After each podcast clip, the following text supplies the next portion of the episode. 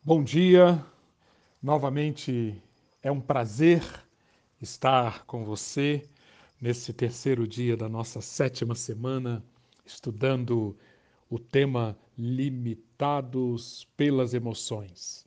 Hoje nós chegamos ao capítulo 12 da segunda carta aos Coríntios. E antes de nós acompanharmos a aplicação do método de inteligência espiritual ou emocional de Paulo aqui, nós vamos, uh, nos primeiros seis versículos, vamos estudar esses seis primeiros versículos, nos quais Paulo conta uma história. E nessa história, Paulo apresenta como que o, o contexto, como o pano de fundo para uh, tudo que ele vai concluir, vai mostrar que sentiu, aprendeu, considerou, teve consciência, escolheu. Vamos então ver esses primeiros versículos onde esse contexto, essa história que Paulo conta é, é narrada. Nós, quando terminamos o capítulo 11, deixamos Paulo falando sobre a sua fraqueza. Se devo orgulhar-me, diz Paulo no capítulo 11, versículo 30, se devo orgulhar-me, que seja nas coisas que mostram a minha fraqueza. E então, no finalzinho do, do capítulo 11 e no início do capítulo 12, Paulo vai recordar, vai trazer à mente algumas histórias de fraqueza dele. A primeira história, que está no capítulo 11, versículo 32, narra a fuga de uma cidade chamada Damasco. Ali, tendo que fugir às pressas, sendo baixado numa cesta para escapar das mãos do rei Aretas, ali, aquela história é uma das histórias de que Paulo se recorda que mostram a fraqueza dele, a incapacidade dele de lidar ou de, de impedir que aquela decisão do rei de dar cabo da vida de Paulo fosse cumprida. Foi um típico exemplo de fraqueza em Damasco, o governador nomeado pelo rei Aretas mandou que se vigiasse a cidade para me prender. Mas, de uma janela na muralha, fui baixado numa cesta e escapei das mãos dele. E então entramos no capítulo 12.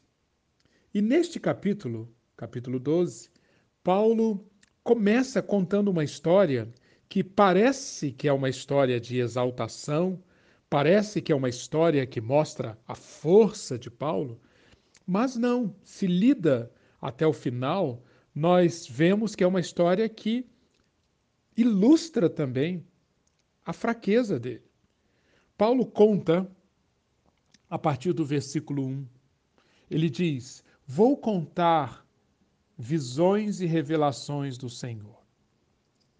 No capítulo, no versículo 2, ele diz: Conheço um homem em Cristo que há 14 anos foi arrebatado ao terceiro céu. Se foi no corpo ou fora do corpo, não sei. Deus o sabe. Paulo, obviamente, é o homem que está sendo retratado aqui. Ele conta uma história que se passou 14 anos atrás. Ou seja, se nós estamos no ano 56 depois de Cristo, esta história se passou por volta do ano 42. Sabemos, lendo o livro de Atos, que nesta época, no ano 42, 14 anos antes, Paulo estava em Tarso. Você pode conferir em Atos capítulo 11, versículo 25. Ali, ali em Tarso, Paulo teve uma experiência na qual a, a sua consciência foi tão, tão impactada que ele não sabia se tinha sido um arrebatamento sem o corpo ou se ele foi levado corporeamente ao terceiro céu. Terceiro céu, na, na linguagem dos judeus, terceiro céu é o céu mais elevado. Na, na, na figura da, da, da visão do que existe além da terra, na mentalidade judaica, existem, existiam três camadas de céu, sendo que a terceira era o céu dos céus. Pois bem, Paulo é levado, ele passa por uma ascensão e vê, e vê no paraíso coisas que Paulo diz que são simplesmente indizíveis. Paraíso é um termo que vem do, do, da língua persa antiga, que era usada na língua persa para descrever um jardim cercado. Mais particularmente, um jardim cercado que pertencia ao palácio do rei persa. Pois bem, quando um rei persa queria conferir uma honra muito especial a alguma pessoa, esse rei a convidava para um passeio no jardim do palácio. O jardim do palácio era chamado paraíso. Então, um, um, um dos mais altos direitos ou um dos mais altos privilégios que alguém tinha na corte persa era este convite para passear pelos jardins reais. Paulo então usa esse termo paraíso no terceiro céu como que para nos dizer que ele foi convidado para passear pelos jardins do rei. Paulo esteve na íntima comunhão com Deus. Paulo esteve no lugar onde fica o círculo dos íntimos de Deus.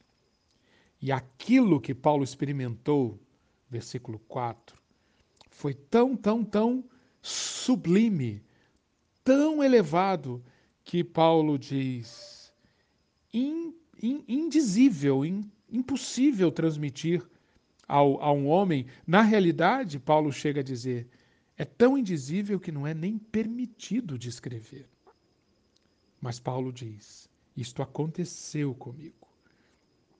Quando chegamos no versículo 5 e no versículo 6, ele diz: Isto, esta experiência que eu estou contando para vocês, poderia ser usada como um exemplo, como uma, uma, uma situação da qual eu poderia orgulhar-me, algo para me engrandecer.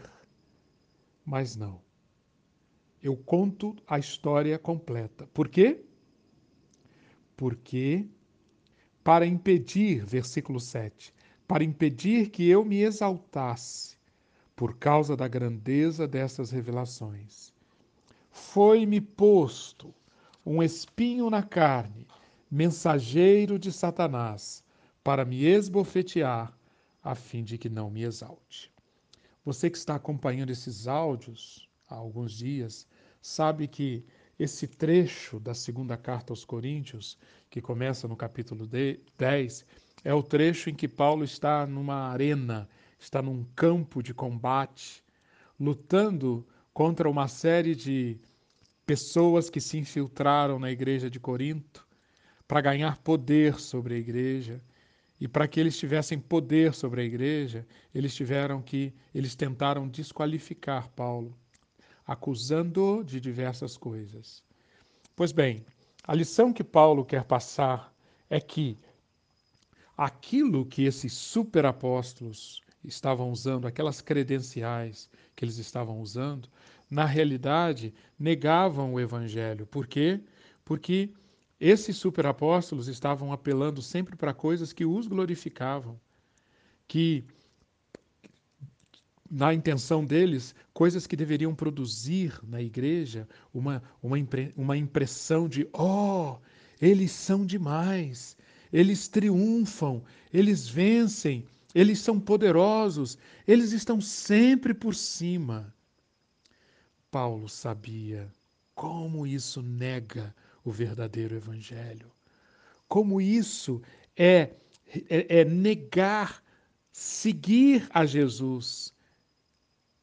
Por isso, Paulo usa agora, nesse capítulo 12, justamente essa história para contar que ele poderia, Paulo, depois de narrar essa sua visita ao terceiro céu, ele poderia parar aqui a narrativa e usar isso como credencial da sua força, do seu poder. Mas não.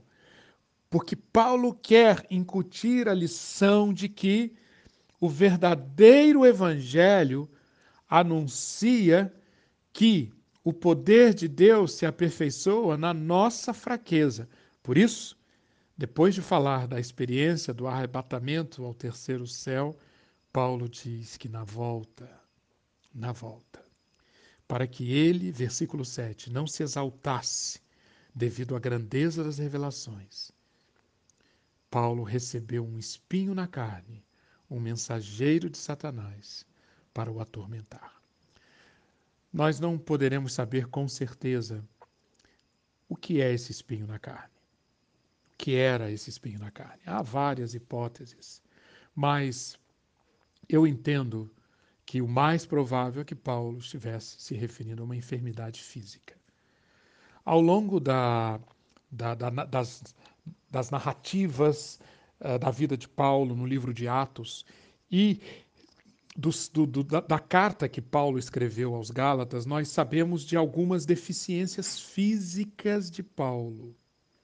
Por exemplo, em Gálatas fica claro que Paulo tinha um tipo de oftalmia, algum tipo de deficiência visual, alguma inflamação no olho que o fazia bastante deficiente visualmente. Isso você pode encontrar, por exemplo, em Gálatas capítulo 4, versículos 13 a 14. E parece que essa enfermidade física deixava Paulo com uma aparência muito, muito feia, repulsiva até. Paulo elogia os Gálatas porque não o desprezaram, não cuspiram nele, apesar da enfermidade física que ele carregava. Uma, uma enfermidade como essa, seguramente, se caracteriza por esse, pode se caracterizar como esse espinho, porque Paulo diz que esse espinho era como que era algo que provocava um sofrimento agudo, agudo, recorrente, que levava Paulo a sofrer.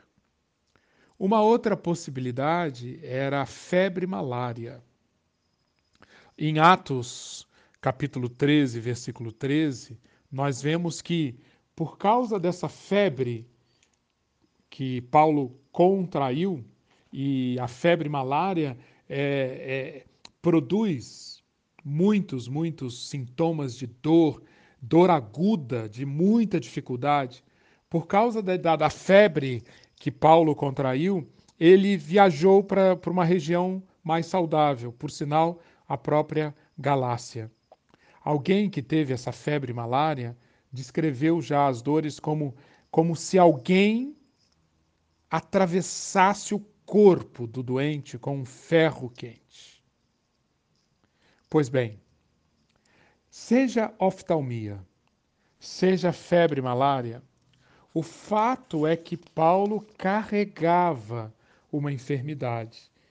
E Paulo diz que, depois de um tempo, ele, Paulo, discerniu que aquele, na realidade, aquela doença, aquela enfermidade, era um espinho na carne, um mensageiro de Satanás, que foi colocado por Deus, foi permitido por Deus, um tormento de Satanás no corpo de Paulo, para impedir que ele se exaltasse por causa da grandeza das revelações. Note Paulo confessando a sua fraqueza, confessando a sua debilidade. E ele narra ainda no versículo 8: aquele desconforto tão grande levou Paulo a orar três vezes ao Senhor. Mas eis que o Senhor lhe diz, e essa palavra do Senhor, no capítulo 12, versículo 9, ela realmente tem que ser gravada com letras garrafais, com letras brilhantes no nosso coração, pois ela traz um princípio fundamental. Se queremos conhecer a Deus e se queremos trilhar o caminho da inteligência emocional, disse o Senhor: Minha graça é suficiente para você, porque o meu poder se aperfeiçoa na fraqueza. Aqui chegamos a, ao ápice da epístola. O, o ponto mais alto da epístola, na minha opinião, e de alguns estudiosos, está aqui. Capítulo 12, versículo 9. Aqui Paulo recebe uma palavra de Deus condensando um ensino que perpassa por todas as Escrituras e que na segunda carta aos Coríntios aos Coríntios também vem sendo apresentado capítulo a capítulo. A graça de Deus é suficiente. Minha graça é suficiente para você. Porque Paulo, um princípio fundamental de operação do reino de Deus é o poder de Deus é levado à maturidade. O poder de Deus é levado a, a, a, ao, ao crescimento, à manifestação maior. Quando encontra num ser humano a consciência da fraqueza e a atitude de quem é fraco. O meu poder se aperfeiçoa na fraqueza. Esse princípio da graça suficiente apareceu já em diversas vezes na carta, como eu já mencionei. Por exemplo, no capítulo 3, versículo 5 de 2 aos Coríntios, Paulo diz: A nossa suficiência vem de Deus. Nós não somos capazes de pensar alguma coisa como se partisse de nós. A nossa suficiência vem de Deus. Capítulo 4, versículo 7. Temos, porém, este tesouro em vasos de barro para que a excelência do poder seja de Deus e não de nós. Paulo, então, diante dessa compreensão, do, do, ouvir a voz de Deus falando tão claramente para ele sobre o papel, sobre o papel da fraqueza, da consciência da fraqueza, para permitir que o poder de Deus se aperfeiçoasse, Paulo então conclui, versículo, ainda no versículo 9, versículo 10. Portanto, eu me gloriarei ainda mais alegremente em minhas fraquezas, para que o poder de Cristo repouse em mim. Por isso, por amor de Cristo, regozijo-me regozijo nas fraquezas, nos insultos, nas necessidades, nas perseguições, nas angústias pois quando sou fraco é que sou forte. Interessante essa palavra que aparece no, no versículo 9, no final do versículo 9, para que o poder de Cristo repouse sobre mim. Literalmente, repouse significa monte uma tenda, arme uma tenda. Isso nos remete ao Antigo Testamento, quando a palavra para a glória de Deus, a manifestação de Deus, o Shekinah de Deus, é uma palavra muito ligada a esse conceito de tenda, de armar uma tenda, de repousar. Quando o Shekinah de Deus enchia o tabernáculo, Êxodo 40, 34, era a glória de Deus repousando sobre aquele lugar da habitação de Deus. Esse é o pano de fundo para esse conceito de repouse aqui no versículo 9. O poder de Cristo repousa em mim, arme uma tenda, para que a minha vida, na consciência da minha fraqueza, seja este tabernáculo onde a glória de Deus habite e encha. Por isso, sinto prazer nas fraquezas, nas injúrias, nas necessidades, nas perseguições, nas angústias por amor de Cristo. Por quê? Porque quando sou fraco é que sou forte. Que nós aprendamos com Paulo, e essa é a reflexão que eu quero sugerir para você hoje. Quando as circunstâncias, mesmo as mais desconfortáveis, estiverem manifestando-se na sua vida, você vai sentir as emoções, diversas emoções, talvez raiva, talvez tristeza, talvez ansiedade, talvez desespero. Mas não permita que essas emoções sequestrem você. Deixe aflorar a mesma convicção, o mesmo eu sei que governava o coração de Paulo. Fraqueza, injúria, necessidade, perseguição, angústia, se está acontecendo na minha vida por amor de Cristo, aquelas injúrias, necessidades, perseguições, desconfortos estão servindo para trazer-me a consciência da minha fraqueza e, portanto, posso dizer que sinto prazer nelas. Por quê? Porque quando elas me levam à consciência da minha fraqueza, a partir dessa consciência, eu permito que o poder de Cristo repouse sobre mim. Portanto, eu posso até me alegrar, me alegrar. Por quê? Porque no fim, no fim, aquele, aquele desconforto, aquela injúria, aquela necessidade está sendo um instrumento para que eu experimente mais do poder de Deus, para que a glória de Deus, para que o Shekinah de Deus encha o tabernáculo da minha vida eu encerro essa reflexão convidando você a ler o Salmo 90, versículo 14, que tem tudo a ver com, esse, com esses primeiros versículos de 1 Coríntios 12. O salmista diz: Satisfaze-nos pela manhã com o teu amor leal, e todos os nossos dias cantaremos felizes. Note, satisfaze-nos pela manhã com o teu amor leal. Amor leal, aqui no Antigo Testamento, a palavra resed, é o correspondente à graça.